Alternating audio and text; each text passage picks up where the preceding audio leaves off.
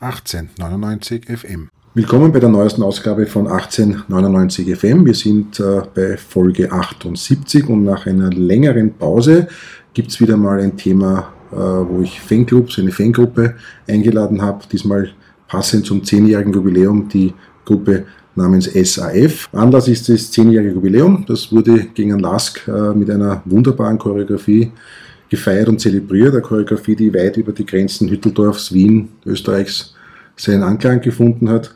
Ähm, hunderte, ich hunderte Fotos aus verschiedenen Perspektiven im Netz gefunden. Gratuliere euch dazu. Äh, zu Beginn ganz kurz, damit wir da ein bisschen die Zeitachse nicht außer Acht lassen. Zehn Jahre heißt 2012. Ähm, was ist 2012 passiert bei Rapid? Da war noch Peter Schöttl Trainer. Wir wurden 2011, 2012 in der Saison Zweiter grundsätzlich gut, aber wie immer waren wir damit unzufrieden. Ähm, in der Saison 2012, äh, im Sommer 2012 gab es dann doch Höhepunkte mit den Spielen gegen äh, Novi Sad und vor allen Dingen Baug. Ja, damit wir ungefähr wissen, von welcher Zeit reden wir, weil es ist in den letzten zehn Jahren ja wahnsinnig viel passiert. Ich begrüße Philipp. Hallo. Glaube ich, was ich weiß, Gründungsmitglied der ja. SAF und Jakob Servus. in ihren Räumlichkeiten. Äh, nähere Details gibt es dazu nicht, logischerweise. Sehr nett hier. Danke für die Einladung. Danke für, dass ihr Zeit genommen habt. Ähm, zu Beginn, wie immer, bitte ich meine Gäste, sich einmal persönlich kurz vorzustellen. Waren die ersten Gehversuche bei Rapid, dann der Kontakt zur Block West, Fanszene. Äh, wie ist es dazu gekommen? Ja, ich bin der Philipp. Äh, danke überhaupt für die Möglichkeit, dass wir uns im Podcast auch vorstellen dürfen. Ich bin persönlich zu Rapid gekommen im Jahr also das mein erstes Match war mit meinem Papa 2005. Das war das Wiener Derby im Happelstadion, wo, wo wir den Meisterteile danach überreicht bekommen haben. Das war dann aber auch mit meinem Papa das letzte Rapid-Match, auf dem ich war, weil der eigentlich nicht so wirklich Fußball begeistert ist. Und ich bin dann eigentlich immer nur über Sponsorkarten sporadisch eher ins Stadion gegangen und so wirklich aktiv, dass ich versuche auf so viele Spiele wie möglich. Es war dann in der Saison 2011, 12 und seitdem schaue ich, dass ich bei jedem Match dabei bin. In 2012 eben habe ich ein Radfinale kennengelernt und so hat das dann das Ganze begonnen. Ja, servus, danke erstmal für die Einladung, ich bin der Jakob. Ähm, ich bin seit gut äh, sechs Jahren äh, bei der SAF dabei und äh, bin selber zu Rapid durch meinen Onkel gekommen. Mein allererstes Spiel war 2004, ein Freundschaftsspiel am Land bei uns draußen quasi. Ich komme aus Niederösterreich. Ähm, und mein erstes Heimspiel war damals gegen Slovan Bratislava 2007. Und erstes Mal Block West war dann 2009 in Europacup in der Qualifikation. Ähm, Gegner weiß ich ehrlich gesagt nicht mehr genau. Ähm, ja, bin dann durch Kontakte äh, irgendwie zur SAF dazukommen nachher. Äh, 2016 war das. Und ja, bin jetzt äh, im Tiridio mittlerweile äh, von der SAF. Um gleich einmal die, das einmal abzustecken, ist jetzt eine ultraorientierte Gruppe. Ja. Also das ist einmal klar. Gab es da zu Beginn, äh, ich kenne das ja von meinem äh, Fanclub oder von anderen. Zu Beginn oft gibt es ein paar, die eher so den vielleicht spielbezogenen Support, sprich ein bisschen mehr englische Richtung gehen. Dann gibt es natürlich welche, die, italienisch, also ultramäßig unterwegs waren. Gab's das, war das bei euch klar, dass es in die Richtung gehen soll oder gab es da auch den einen oder anderen Ausreißer? Na, also am Anfang war das eigentlich gar nicht klar. Weil das Gruppe haben wir uns gegründet 2012, da waren wir eigentlich wirklich nur ein Zusammenschluss aus Freunden die sich nach dem Spiel dann meistens im Stacks getroffen haben, ah, im, äh, im Dorf damals noch getroffen haben und dort immer nach den Spielen zusammen die Zeit verbracht haben, weil wir während dem Spiel noch auf anderen Tribünen waren, weil West ausabonniert, da hatten nicht alle Karten, manche waren auf der Nord, manche auf der Süd, einige auch auf der Ost.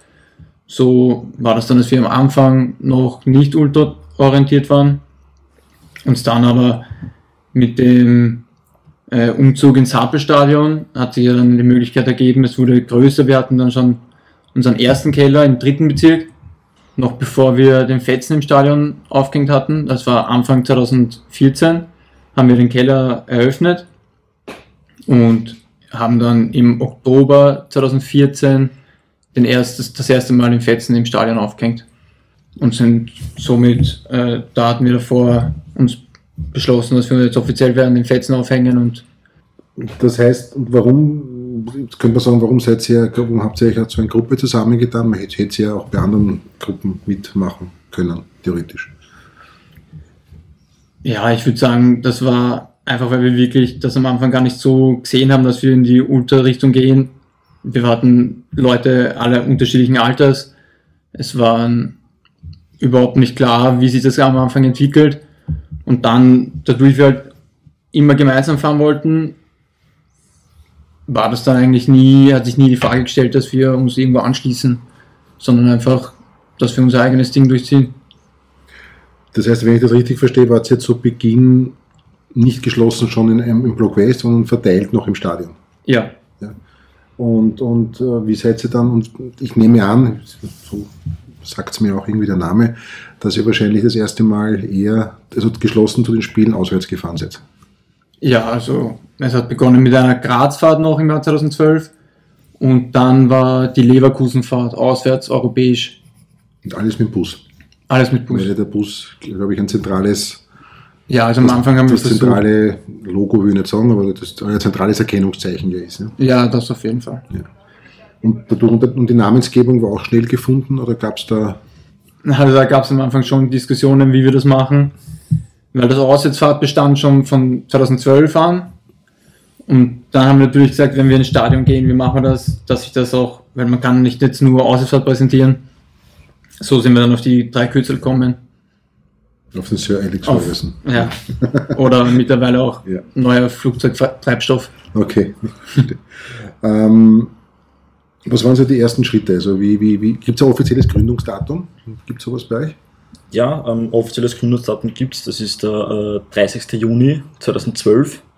Äh, eigentlich äh, ganz banal, äh, es, gibt, es hat nämlich damals äh, eine Facebook-Gruppe gegeben, die, die die Auswärtsfahrten organisiert worden sind und die wurde an den Tag quasi gegründet und an den Tag wurde auch noch die erste Auswärtsfahrt irgendwie quasi ausgeschrieben oder halt das Ganze irgendwie zumindest in die Wege geleitet, ähm, dass das Ganze äh, zum Ausschreiben kommt und so wurde nachher organisiert ähm, und darum ist das Datum eigentlich so das Gründungsdatum von der SAF.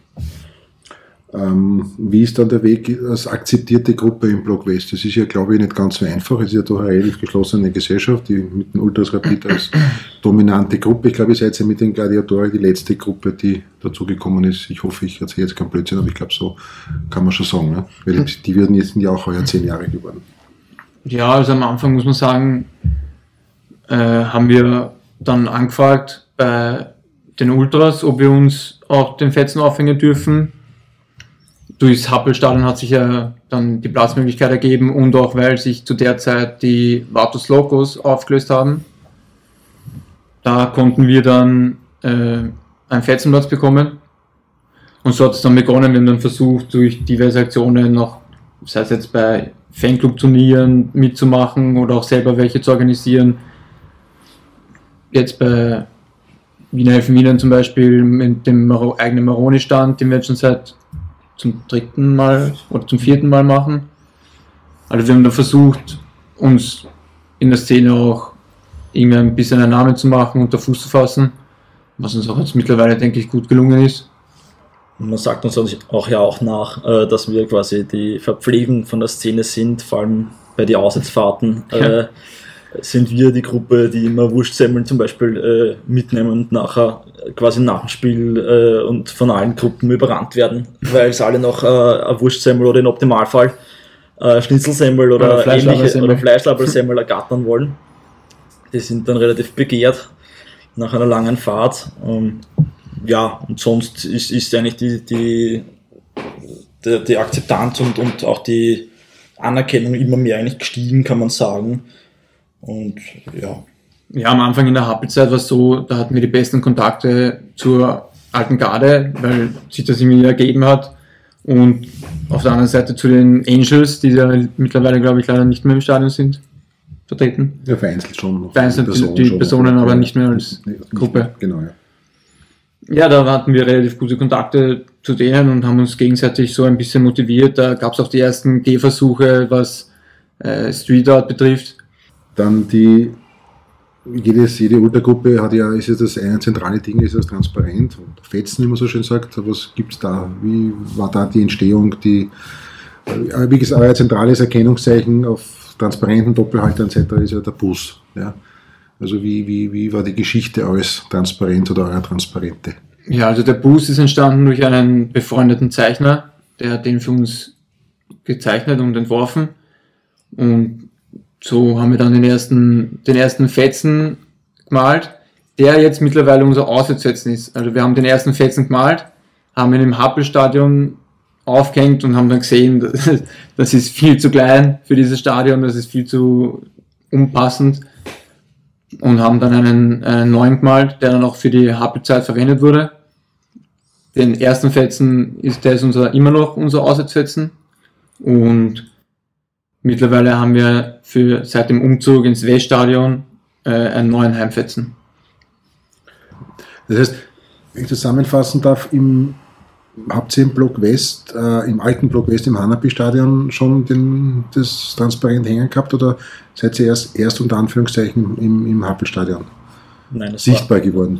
Erst in der, in der ersten, in der ersten Happelsaison quasi äh, in Herbst dann, Ja, im im Oktober, Oktober. Oktober glaube ich, Gegen die Admira. ähm, ist, ist der, der Fetzen dann das erste Mal Mhm. quasi gehängt, also im Block West, vor allem, weil wir auch verteilt über die ganzen Tribünen waren, ähm, ist da einfach kein, kein zentraler Punkt oder kein, kein Fetzen jetzt dann irgendwie gehängt, weil es halt nicht rep- repräsentabel für alle Mitglieder im Stadion halt gewesen wäre.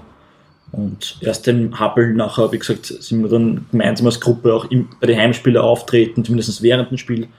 Ähm, und dementsprechend halt auch nachher der Entschluss mit den Fetzen das Ganze zum Forcieren. Wie viele Mitglieder habt, hattet ihr zu Beginn und wie ist die Mitgliederentwicklung bis heute? Ungefähr.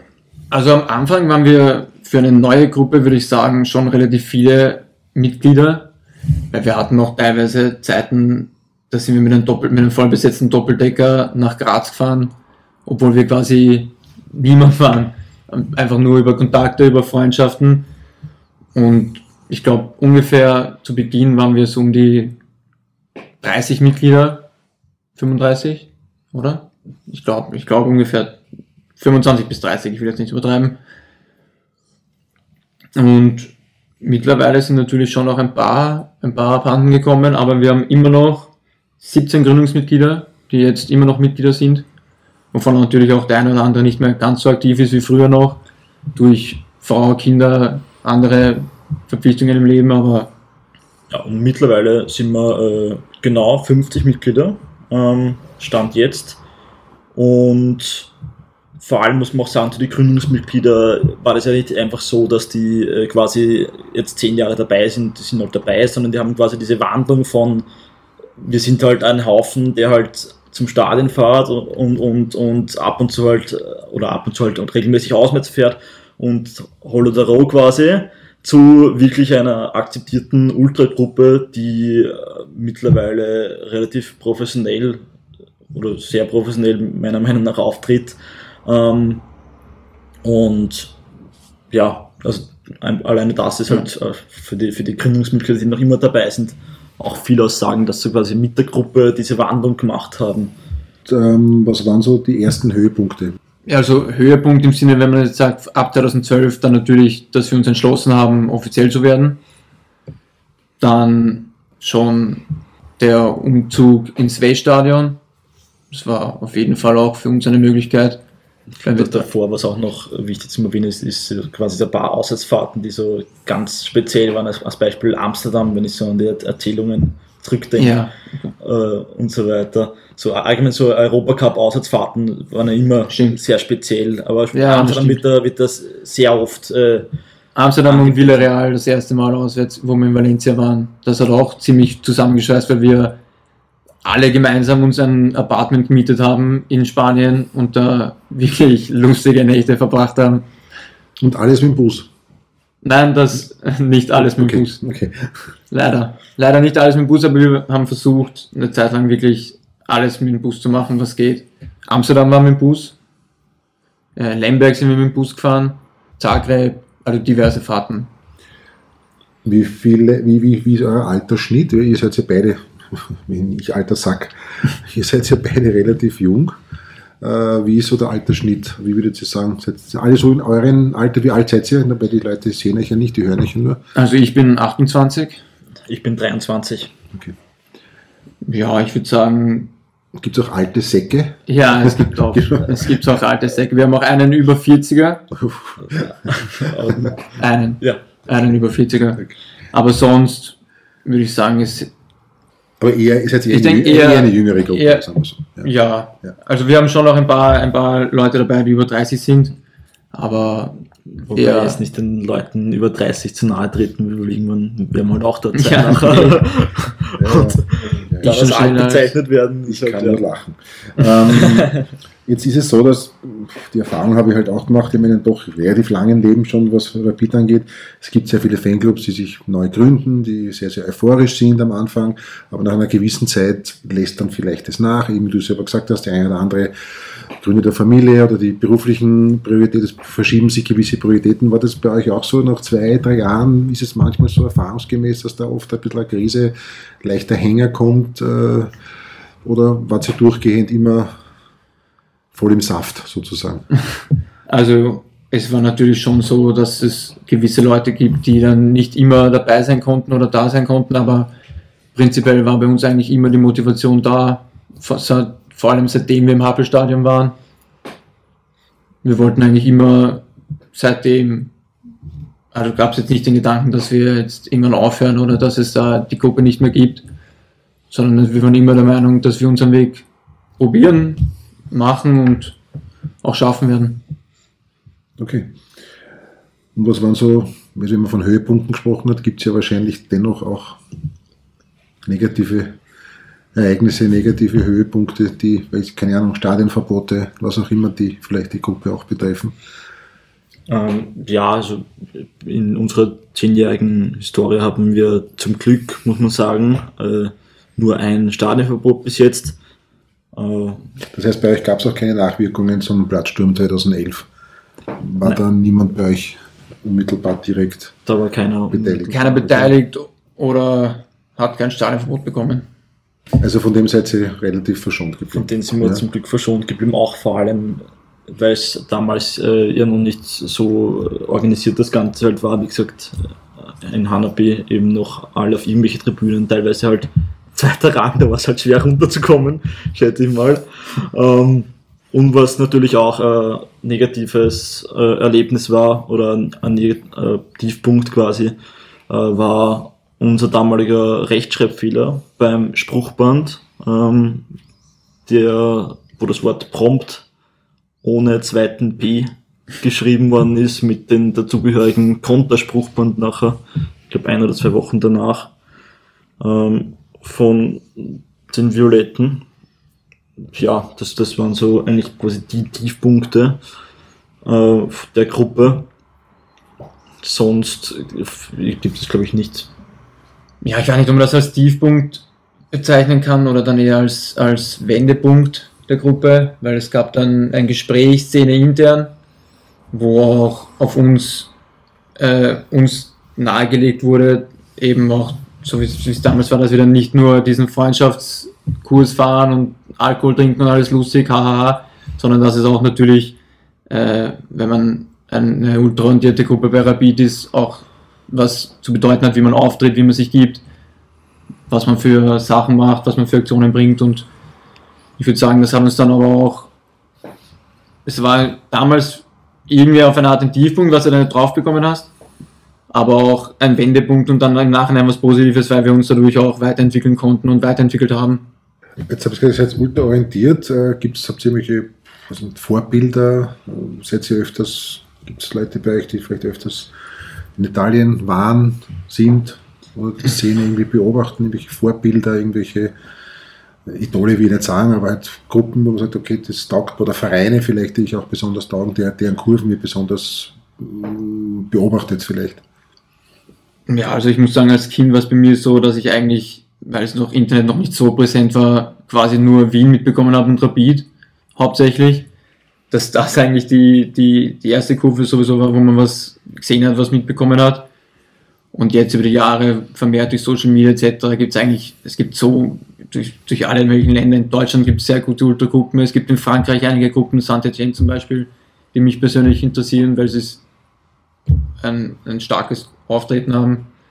Aber so wirklich als Gruppe, dass wir uns sagen, wir orientieren uns da eigentlich eher, also wir wollen unseren eigenen Weg da gehen und uns nicht irgendwo hochorientieren. Ja, und vor allem äh, haben wir wirklich extrem orge Ultragruppen ja. in eigenen Stadien, an die man sich selber auch orientieren ja, also kann, orientieren soll auch teilweise, wie, wie die das quasi handhaben, weil es ja halt quasi alles schon außer äh, Gladiatore und wir halt schon um einiges länger gibt und die das halt teilweise halt schon ja. sehr viel länger Jahrzehnte machen. Jahrzehnte länger machen. Ja, also da, da gibt vor allem in eigenen Stadien sehr, sehr viel Aufschaupotenzial, sage ich jetzt einmal, was man auch teilweise äh, schon betreiben, sage ich jetzt einmal.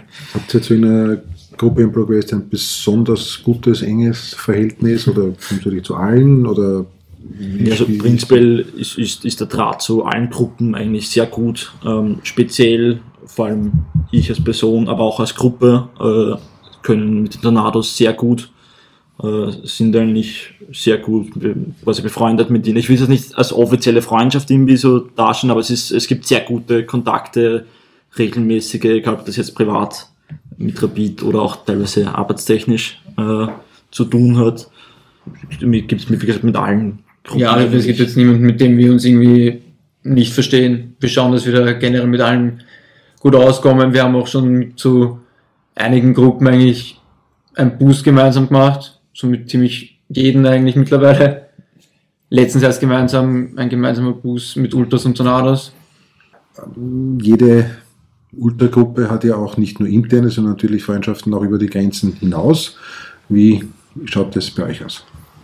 Ja, also wir haben zu zwei Clubs von G13, Panathinaikos, äh, eine eigentlich Brüderschaft, kann man sagen. Das ist einerseits der, äh, aus Athen Patricia und andererseits aus Zypern G13 Limassol. Mit die beiden äh, Fanclubs haben wir eigentlich unsere offiziellen, also sind unsere offiziellen einzigen äh, Freunde, kann man so sagen. Sie gibt es noch privat quasi äh, oder über andere Gruppen Kontakte zu anderen eigentlich zu allen, kann man sagen, Rapid-Freundschaften, außer Kloten, glaube ich. Kloten war noch keiner von uns. Ja. Äh, aber sonst so, egal ob es Nürnberg oder. Äh, ja, Nürnberg, Hammerby, ja. Venedig.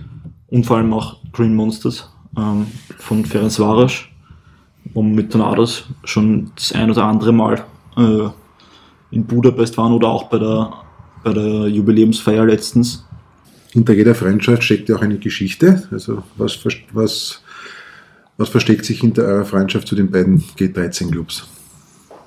Also vor allem zu G13 ist die Freundschaft eigentlich, kann man durch Zufall, keine Ahnung, ob man das so sagen kann, aber es waren drei Mitglieder von uns bei ein, über ein Geburtstagswochenende quasi in Athen, haben dann geschaut, äh, ob es irgendein Fußballmatch äh, gibt, wo gerade eben Panathinaikos spielt. Und die haben dann dort über, oder in Vorhinein über den Oliver äh, Karten checkt, die dann dort in Athen nachher quasi die Karten vor vom Leophoros irgendwie überreicht bekommen und dann so quasi allein gelassen worden, äh, sind dann quasi allein gelassen worden. Die sind dann rein äh, in G13 halt und waren dann quasi in der Mitte von allen, aber haben halt zu keinen einen Bezug gehabt und sind dann irgendwann angesprochen worden, wer sie eigentlich sind, von wo sie kommen und so weiter. Und die sind dann relativ rasch eigentlich aufgefallen und äh, hat sich eine richtige Traube nachher äh, um die Leute von uns gebildet und sind dann mit reichlich mit Bier beschenkt worden und Pickel und Wäsche und keine Ahnung was, alles noch genau. Und dann hat, hat die quasi das immer mehr zugenommen, sind dann nach einem Endeffekt auch eingeladen worden zu, zu äh, eben Patricia, zum Fanclub. Das waren eben Patricia-Leute größtenteils, die sich da um unsere Mitglieder damals äh, gekümmert haben. Und so ist das Ganze eigentlich nachher entstanden quasi, die, die Freundschaft oder die Brüderschaft zu Patricia. Darf ich kurz unterbrechen, wann war das? Wie lange gibt es die Freundschaft? Seit 2018 war das. Okay. Ja, und äh, Limassol ist dann so entstanden, Da war G13 in Wien und Limassol war dann bei uns im Keller, weil sie uns auch kennenlernen wollten, weil wir dasselbe Gründungsdatum haben, also 2012, dasselbe Gründungsjahr. Und wir haben uns auf Anhieb gut verstanden. Die Leute haben es da richtig gefeiert im Keller, die haben das komplett gefühlt. Die wollten gar nicht mehr weg, eigentlich. Und ja, dann waren wir jetzt schon zweimal auf Zypern, sie besuchen, bei ihrer, einmal bei ihrer Feier, einmal als Rapid auf Zypern gespielt hat. Und mittlerweile, also es, wir haben jetzt gemeinsame, gemeinsame Signalgruppen, mit denen wir schreiben. Wir haben, also, das ist wirklich, wirklich labernd. Weiteres typisches Merkmal von Ultragruppen ist ja auch ein Fanmagazine, Fanzine. Ich habe eins, kenne ich von euch. Gibt es da mehr? Wird es da mehr geben? Oder? Also, genauer genommen gibt es ursprünglich sogar drei, wobei okay. das eine ist eigentlich quasi nur so eine Zusammenfassung von, ich glaube, ein Jahr oder so war. Ähm, aber ich, ich, ich, kann nicht vertrösten, wir haben äh, ein, eine weitere Ausgabe von Rückspiegel in Planung. Wann es zu der kommen wird, kann ich aber jetzt derzeit noch nicht sagen, weil die Planung gerade mal nach der Quore erst begonnen hat, so quasi mit äh, über was schreiben eigentlich. Also viel mehr ist dabei noch nicht entstanden, aber es, es wird. Es ist was im Plan. Es ist was im Plan. Also wir haben auf jeden Fall den Plan, dass wir noch eins schreiben, aber es ist jetzt nicht von uns geplant, dass wir das jetzt regelmäßig, regelmäßig. irgendwie erscheinen ja. lassen wollen. Weil ich weiß nur auch von Internato, von anderen Gruppen, dass jetzt momentan aus finanziellen Gründen sehr schwierig wird und, und auch die Anzahl der verkauften Exemplare schon in den letzten Jahren ziemlich stark rückgängig ist. Ja, wobei wir sagen das, muss, oder das muss ich halt dann im Endeffekt, vielleicht macht es kein Geschäft damit, aber es soll jetzt auch ein Minusgeschäft werden. Wobei ich sagen muss, unser Heftel ist eigentlich ein reines Minusgeschäft, weil wir nichts für die Ausgabe verlangen. Ja, Dadurch, das dass wir vor allem auch keinen Verkauf quasi haben. Wir haben das einfach nur hergeschenkt, quasi an alle Mitglieder und alle, die es halt quasi interessiert, so von der Szene. Ja, intern. Und, und ja, intern muss man dazu sagen, ja. Also es ist auch jetzt nicht, dass wir das im Stadion verkaufen. Okay.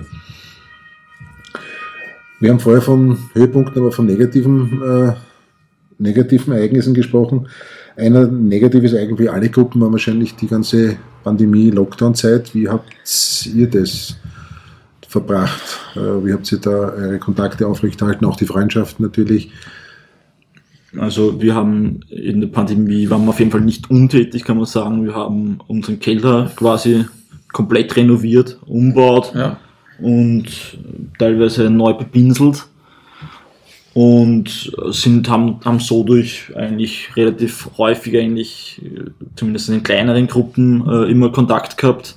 Miteinander und sonst hat es auch eigentlich relativ oft äh, irgendwelche quasi Konferenzen geben, wo Leute irgendwelche Trinkspiele oder ähnliches vom PC gespielt haben quasi. Über, über, über Skype oder, oder ähnliches, was dann auch recht amüsant war zumindest die drei, vier, fünf Male, die es das Ganze gegeben hat, viel öfters ist das Ganze, glaube ja. ich, eh nicht zustande gekommen, aber, aber äh, das war zumindest so für die, für die Kontaktaufrechterhaltung Aufrechterhaltung relativ leimend. Ja, muss auch sagen, nach ein paar Monaten haben wir auch dann schon wieder im Keller die Match gemeinsam geschaut. Die, diejenigen, die gesagt haben, sie schauen es trotzdem, sie gehen jetzt, ich sage jetzt mal, und Anführungszeichen das Risiko ein, dass sie sich äh, das antun, daherkommen. Es gab natürlich auch bei uns ein paar Mitglieder, die das drastischer gesehen haben, die, das, die sich da ein bisschen mehr gefürchtet haben vor dem Virus. Aber im, im Endeffekt sind jetzt alle wieder da. Gut, dann kommen wir ins Jetzt, 2022. Ähm, gesagt, Stand der Mitgliederzahl 50. Äh, Höhepunkt jetzt vor ein paar Wochen die Choreo gegen Lask. Vielleicht könnt ihr uns auch da kurz die Geschichte dahinter erzählen. Ich werde es ja nicht am einen Abend gemacht haben, nehme ich an. Auch nicht ausgedacht haben, sondern das wird ja wahrscheinlich ein Wochen, wenn nicht monatelanger Prozess gewesen sein. Auch Absprachen mit anderen Kurven natürlich. Äh, wie könnt ihr, was könnt ihr uns da erzählen? Wie gesagt, ich habe schon eingangs erwähnt, die Choreo war ja wirklich mächtig, äh, ist weit über den Grenzen hinaus auch äh, wirklich positiv bewertet worden. Bilder sind heute, heute noch kursieren, die Bilder im Netz. Dazu noch einmal Gratulation. Danke, danke schön. Mir als alter Hase hat das auch wirklich wunderbar gefallen. Äh, also Geschichte dahinter. Ja, also die, die Choreo war eigentlich quasi die, also die Entstehung von der, von, von der Chore war eigentlich ein laufender Prozess, kann man sagen. Es war, also zuerst mal ist das Jubiläumslogo gründet, oder gründet, äh, designt worden und dann hat es mal geheißen, ja, was können wir machen, was wollen wir machen, was wären die Möglichkeiten, dann sind mal ein paar Entwürfe äh, entstanden und dann hat es Wann habt ihr angefangen mit der Planung? Das war in, also Choreo-Planung war im März, dass wir begonnen, also begonnen haben mit der Planung und dann eigentlich relativ bald auch schon mit Skizzieren begonnen haben. Also quasi ähm, acht Monate von Planung bis zur Umsetzung in etwa. Genau, wobei man dazu sagen muss, dass ursprünglich geplant war, dass wir Mitte, na, Ende, Ende Sommer die Choreo äh, durchführen. Aber durch den Spielplan hat sich nachher das Lastspiel so ergeben, wie es eben war. Und als Beispiel haben wir quasi eigentlich nur drei Schritte geplant gehabt für die Choreo. Aber dadurch, dass es dass wir quasi mehr Zeit gehabt haben als. Und weil es auch nicht eins, eins nicht so funktioniert hat, wie wir es am Anfang dachten. Genau, also weil, eine, weil ein Schritt nicht hundertprozentig so äh, durchführbar war, wie ja, es äh, genau. wir am Anfang eigentlich geplant gehabt haben. Und weil wir quasi mehr Zeit zur Verfügung gehabt haben, äh, haben wir uns nachher dazu entschieden, quasi noch einen Schritt zu machen, sprich der zweite Vorhang nachher auch noch.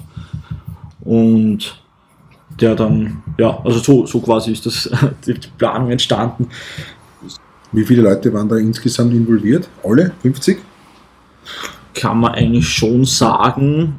Aber ja, vor allem am Choreo jetzt, selber. Jetzt nicht, nicht, nicht, also in der Vorbereitung vor allem waren nicht immer alle da, das muss man auch ja. klar sagen. Also da sind wir teilweise auch nur, weiß ich nicht. Also es gibt da schon ein eingespieltes Team, das solche Sachen macht, weil es kann auch nicht jeder alles machen.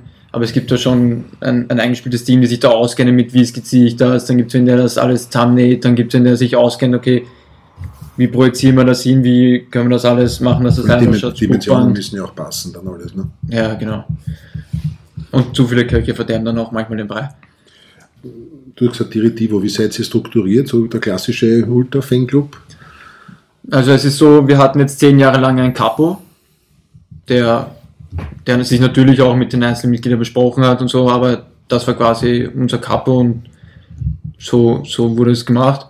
Und jetzt, nachdem er ausgewandert ist, nachdem er ausgewandert ist, haben wir uns äh, neu strukturiert und sind jetzt mittlerweile ein fünfköpfiges Diretivo, stehen aus zwei Gründungsmitgliedern.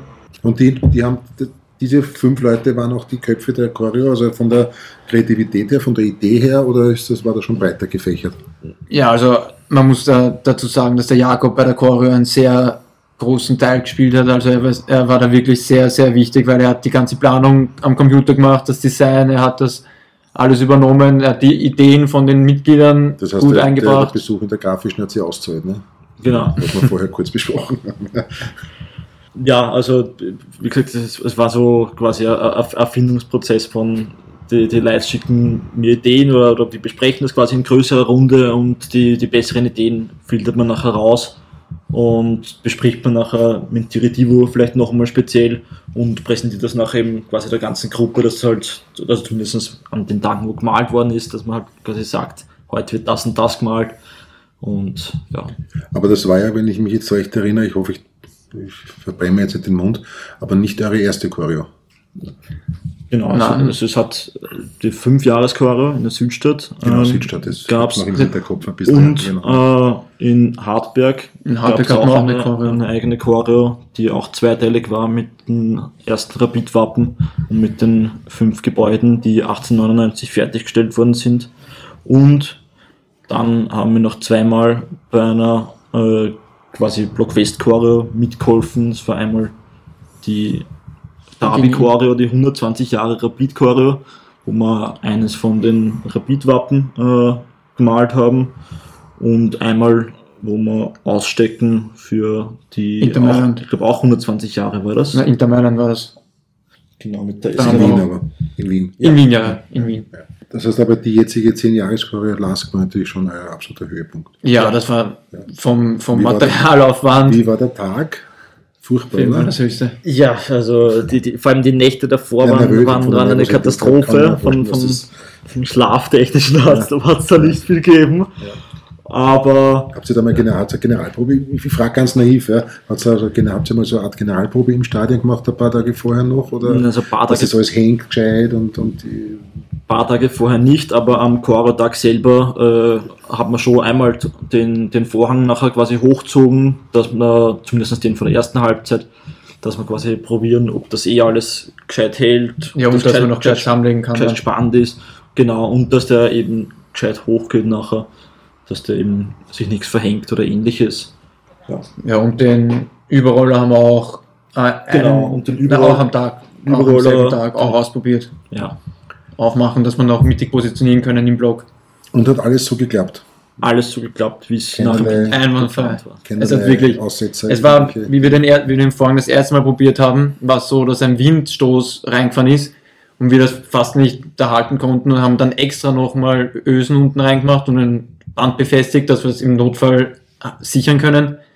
Und bei der Choreo selber war es so, dass wirklich gar kein Windstoß war, die ist Kerzen gerade runtergehängt, das war ideal mit Rauch, mit, es hat wirklich alles einwandfrei funktioniert. Und helfen da die anderen Gruppen dann, soweit sie halt können, auch mit? Ja, vor, vor allem, vor allem jetzt. Das gilt grundsätzlich bei jeder Choreo, nehme ich an, dass alle dann irgendwie Natürlich. Ja, also wenn es das, ich sag mal, wenn es das Ausmaß benötigt, der Choreo, dann helfen da wirklich alle mit, das ist echt leid. speziell ist in der zweiten Halbzeit. Man kann sich denken, was die, was unter anderem andere Gruppen äh, erledigt haben in der zweiten Halbzeit.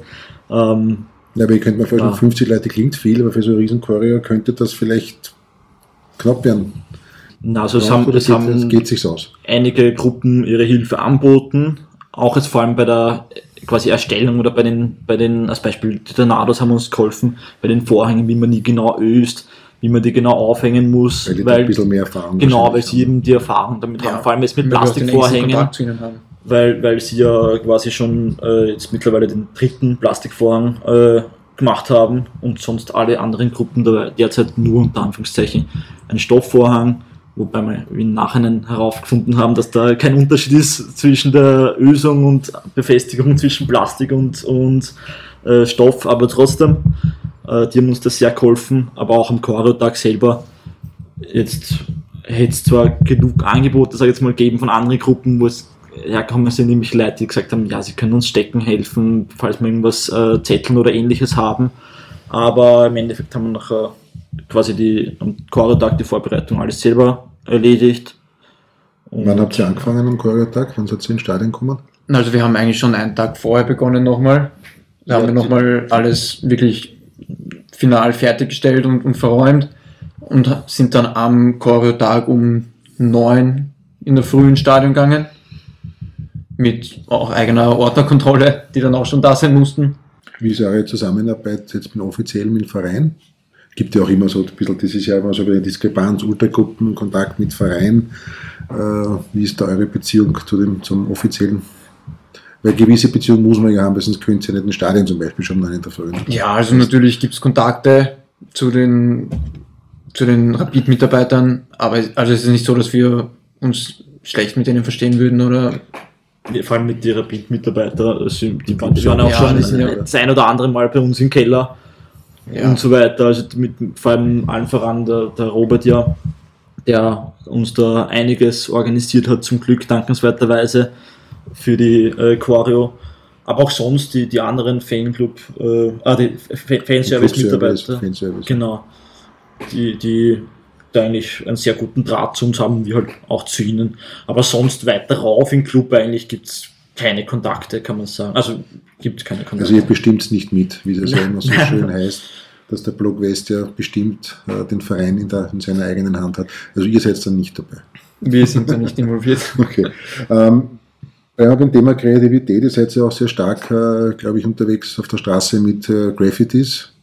Ja, das Graffiti-Thema hat eigentlich gemeinsam mit den Green White Angels damals, glaube ich, so ist mir erzählt worden, begonnen.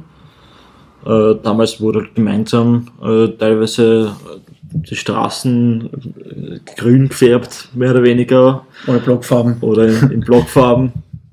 Und so wurden halt die ersten Gehversuche quasi in dem Thema äh, gemacht und das ist dann quasi professioneller worden, kann man eigentlich sagen, mit der Zeit. und vor allem auch halt mehr. Ähm, Ja, da sind neue Leute dazukommen, kreativere Leute, die konnten dann bessere Bilder malen, was uns auch da qualitativ auf jeden Fall ein Stück nach vorne gebracht hat. Und ja, in in der Corona-Zeit, dadurch ein paar weniger Autos auf der Straße unterwegs waren, das war auch sehr hilfreich, dass da einige Bilder gemacht worden sind. Und wir uns da eigentlich, ich würde sagen, ein bisschen einen Namen gemacht haben. So kann man sagen, dass das auch so ein bisschen so ein besonderes Merkmal von euch ist und vielleicht auch ein bisschen Akzeptanz in der Kurve, mehr, also mehr Akzeptanz in der Kurve gebracht hat. Ich, ja, ich würde das, Jahre. schon- ich würd das, würd das schon sagen, ja. Fein, dann äh, kommen wir dann langsam schon zum Ende. Ich möchte aber jetzt noch kurz ein bisschen auch abseits jetzt von Ultrathemen ansprechen. Aktuelle Situation, für, also beim Verein, viel Unruhe. Ja, Rapid, ja, ist ja jetzt nichts, kann nichts Neues, aber die letzten Wochen waren schon Monate, speziell nach Vaduz, waren schon, also selbst für mich als alten Hund, schon sehr, sehr besonders. Ja, also gab es ja auch die Vorfälle nach dem Vaduz-Spiel, brauchen wir jetzt nicht länger darüber diskutieren. Ähm, wie habt ihr das äh, wahrgenommen und auch jetzt diese ganze Diskussion, neue Vereinsführung? Ja, ich, also ich muss dazu sagen, das kennen wir eigentlich schon seit unserer Gründung, weil im Jahr 2012, wie das war mit Peter Schöttl, auch da Rapid Ja, braucht Veränderung. Genau, die Nachwehen auch noch vom Platz Nach wie vom Platzsturm, so, also wir kennen das ja quasi nicht anders. Natürlich auch mit einigen Höhepunkten dazwischen, einigen zweiten Plätzen, einigen langen Auswärtsfahrten, aber wenn man zweite Plätze als vier Punkte Titel Ja. wählt, dann Nein, auf jeden Fall. nicht. Ihr natürlich, seid, ja, aber- ihr seid ja wegen der Saison, die hört sich arme Schweine, ihr habt ja noch keinen Titel miterlebt. na, wir als offizielle Also- Gruppe nicht, nein. Auch, auch ich meine, du bist 23, ja? ich meine, der letzte Cup-Sieg war 1995, mir fällt es schon gar nicht mehr ein. Ja? Also das heißt, ihr, das ist ja dann auch gruppenintern, vielleicht, wie kann man die Motivation da hochhalten? Weil das ist ja nicht immer oft so einfach. Ne? Ja, also ich muss schon sagen, es gibt einige junge Leute bei uns, die sind trotzdem motiviert, weil wir das ja auch vorleben, weil es geht um Rapid, es geht jetzt nicht nur darum, wir sind ja nicht nur da, weil wir gewinnen wollen, wir sind da für den Verein, weil wir gemeinsam Erfolge feiern wollen. Gemeinsam, Ja, schon, verstehe schon, aber irgendwann einmal, der ich schon wieder selbst ich mal gerne mit einem Radarsplatz stehen und sehen, dass mein Kapitän, ja, also unser das, Kapitän irgendwas in die Höhe hält. Ne? Also, das, das wünscht sich jeder ich habe das alles schon Gott sei Dank einmal öfters erlebt, aber wie gesagt, ihr, die junge Generation tut mir da wirklich leid. Ja? Also die, die, mein Sohn ist 23, der hat zum Beispiel auch noch nie irgendeinen Titel, nur vom Hören sagen, 2005, 2008, da war er noch sehr klein. Also, also Respekt. Also ich weiß nicht, ob das viele äh, ich finde das immer noch bewundernswert, dass ihr dann, das nicht nur ihr, aber andere Gruppen da immer noch immer so am Ball bleibt und immer noch dabei seid, weil es kann ich mir schon vorstellen, dass es sehr, sehr frustrierend ist. Ja, natürlich, mit so einem Gegner in der Liga ist es schon schwierig, würde ich jetzt mal sagen, dass wir jetzt Erfolgsaussichten haben auf einen etwaigen Titel in der Meisterschaft. Deshalb war das Cup-Finale dann ein, ein großes Highlight auch, das erste und das zweite dann auch, aber was ja leider auch nicht gewonnen wurde.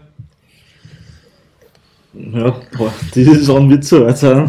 Diese. Saison ist es soweit. Im Endeffekt rettet man sich eh quasi von Saison zu Saison. Also es gibt ja jetzt immer die, die Optimisten, ich Ja. gehöre da auch eigentlich dazu und muss sagen, die sich jedes Jahr aufs Neue einreden, die Saison wird soweit, die Saison wird soweit.